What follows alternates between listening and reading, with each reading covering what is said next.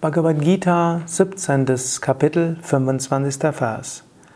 Mit dem Aussprechen des Wortes Tat, ohne nach den Früchten zu streben, werden Opferhandlungen, Askesen und verschiedene Handlungen des Gebens von den nach Befreiung Suchenden ausgeführt. Tat. Tat heißt das. In Tat steckt drin, dass letztlich alles das Unendliche ist das Ewige, das Absolute.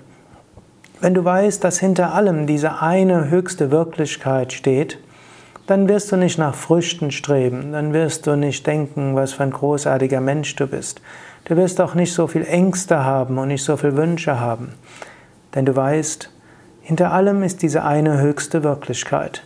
Du machst Yajnas, Opferhandlungen, rituelle Handlungen und Verehrungsrituale im Bewusstsein, dass letztlich du selbst eine Manifestation der höchsten Wirklichkeit bist, das, wofür du die, das machst, die höchste Wirklichkeit ist und dass das, was du darbringst, letztlich auch von der höchsten Wirklichkeit ist. Wenn du Tapas übst, also verschiedene spirituelle Praktiken ausführst, dann weißt du letztlich, die höchste Wirklichkeit manifestiert sich in dir. Nicht du übst spirituelle Praktiken, sondern die höchste Wirklichkeit spielt Sadhana Lila, das Spiel der spirituellen Praktiken.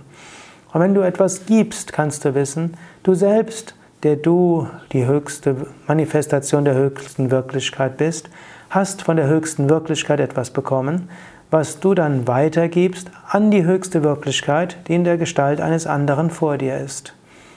Wenn du das weißt, ist bei allem kein Ego dabei, denn du weißt, hinter allem ist Tat, diese höchste Wirklichkeit. Hariom Tat Sat.